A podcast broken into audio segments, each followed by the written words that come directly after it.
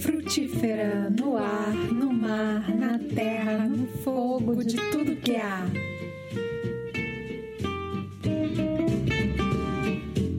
Olá, eu sou a Flávia Muniz, você está no Frutífera. Aproveita para se inscrever e receber as novidades dos próximos episódios. E vamos criar futuros juntos? Havia um livro na casa da minha infância que me causava fascínio. O nome era Faça Você Mesmo. Eram três volumes dedicados a diversas coisas que você poderia arquitetar utilizando habilidade com pregos e martelos, madeira e outros. A parte que eu mais gostava era o capítulo dedicado à construção de casas em árvore. O meu sonho era ter uma casa daquelas na mangueira do meu quintal.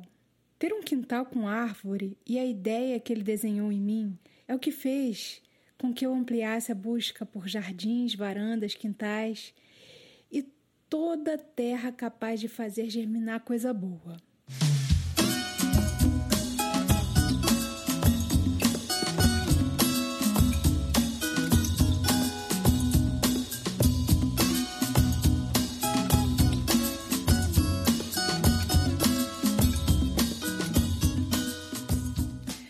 Alecrim do mato, babosa, algaró, manjico, aroeira, coroinha, batata de té, baraúna, catingueira, favela, cururu, gameleiro, juazeiro, jericó, fedegoso, marmeleiro, mulungu, jurema, mandacaru, muçambê, paudar, cascudo, pinhão roxo, São Caetano, sucupira, umbuzeiro, umburana, São João, papereira. É, é que é muita coisa mesmo que tem nesses matos adentro. Desde as primeiras civilizações, o uso das plantas estava presente no tratamento das enfermidades.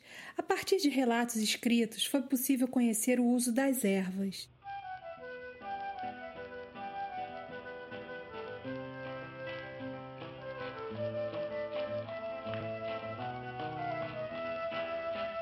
Vem de lá das terras distantes, sair das porteiras de Pai Xalá. Veio no vento, perando a terra, limpou as sujeiras e jogou no mar.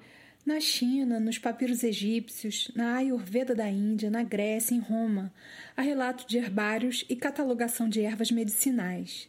Paracelsus, o pai da medicina, Hahnemann, ao desenvolver a homeopatia, Rudolf Steiner e a medicina antroposófica, e mais tarde o avanço da medicina alopática. Todas essas são formas que o homem encontrou para tratar as suas enfermidades. Desde o século XVI, o Brasil promoveu ações para mapear as possibilidades da natureza brasileira. O tempo passou, veio a Revolução Industrial, surgiram as grandes cidades que se transformaram em metrópoles, e o modo de vida nelas cada vez mais nos afastou dos saberes medicinais dos nossos avós. Numa foto da coleção de postais do meu avô,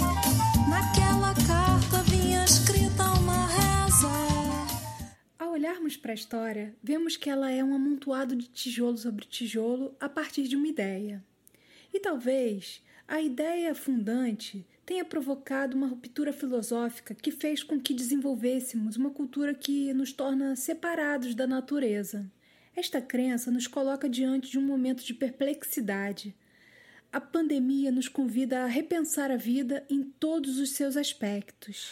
Meu nome é Alexandre Quiné, sou pesquisador do Jardim Botânico do Rio de Janeiro e venho desenvolvendo desde 2009 um trabalho de pesquisa e registro do conhecimento do uso tradicional das plantas medicinais do povo Runicuim, também chamado de Caxinauá, do Rio Jordão, no estado do Acre. Esse trabalho resultou na elaboração do livro Unaici Kaiauá, o livro da cura do povo Runicuim do Rio Jordão, lançado nas aldeias em 2014, que recebeu o Prêmio Jabuti em terceiro lugar na categoria de Ciências da Natureza e Matemática. Um livro de autoria indígena, O Sonho do Pajé Agostinho Manduca Mateus, chamado na língua de Camuru.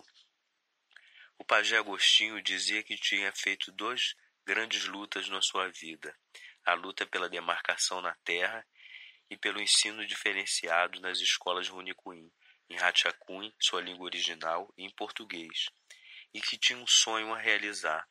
Há mais de 30 anos vinha fazendo o registro do conhecimento das plantas medicinais em seus caderninhos e tinha um sonho de registrar esse conhecimento em um livro. Ele e os pajés mais velhos, de alguma forma, tinham medo que viesse a falecer e esse conhecimento se perdesse. Logo que conheci o pajé Agostinho, ele me fez um desafio. Vou te ensinar sobre as plantas medicinais. E o que que você vai me ensinar? Então isso é um pouco do que o, do podcast que a gente vai conversar é, desse encontro da ciência acadêmica com a ciência indígena.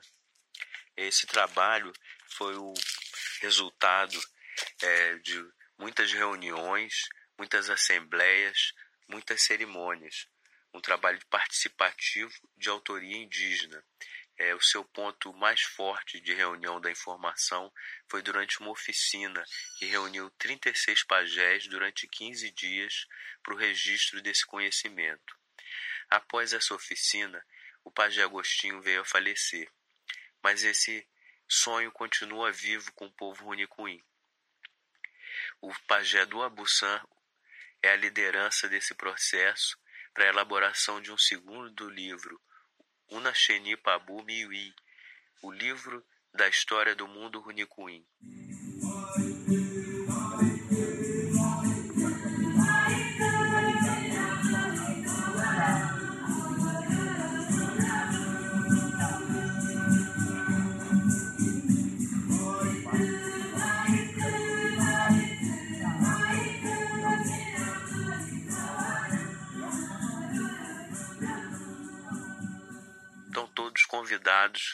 Nos encontrar e ouvir um pouco dessas histórias, as histórias do povo Ronicuim, é, esse encontro da ciência indígena com a ciência acadêmica, é, os diferentes valores e conceitos da nossa sociedade. Então, contar um pouco também é, desse processo para vocês, tá bom? Tá ótimo, Alexandre. Alexandre Quiné, participação muito especial, trazendo essas histórias e esse diálogo da diversidade de saberes com o mundo acadêmico e nos enriquecendo com essa sabedoria ancestral, em especial do povo Runicuim. E aqui no Frutífera, é, a gente está aguardando essa nova etapa da pesquisa para poder entender um pouco mais do mundo Runicuim.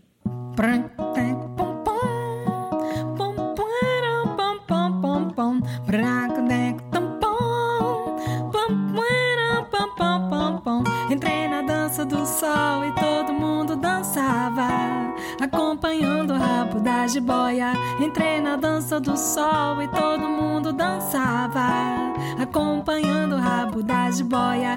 Ebo, ebo, ebo, ebo, ema, ebo, ebo, ema, ebo,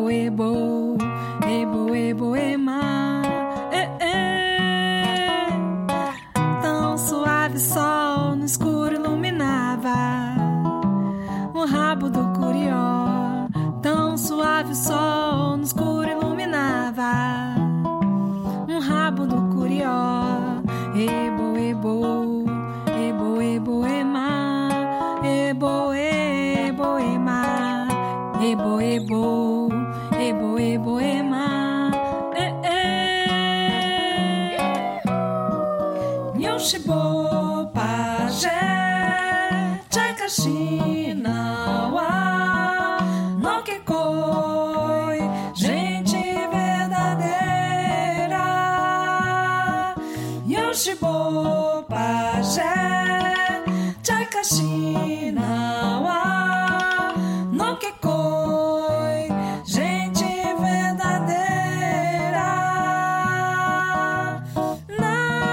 said song.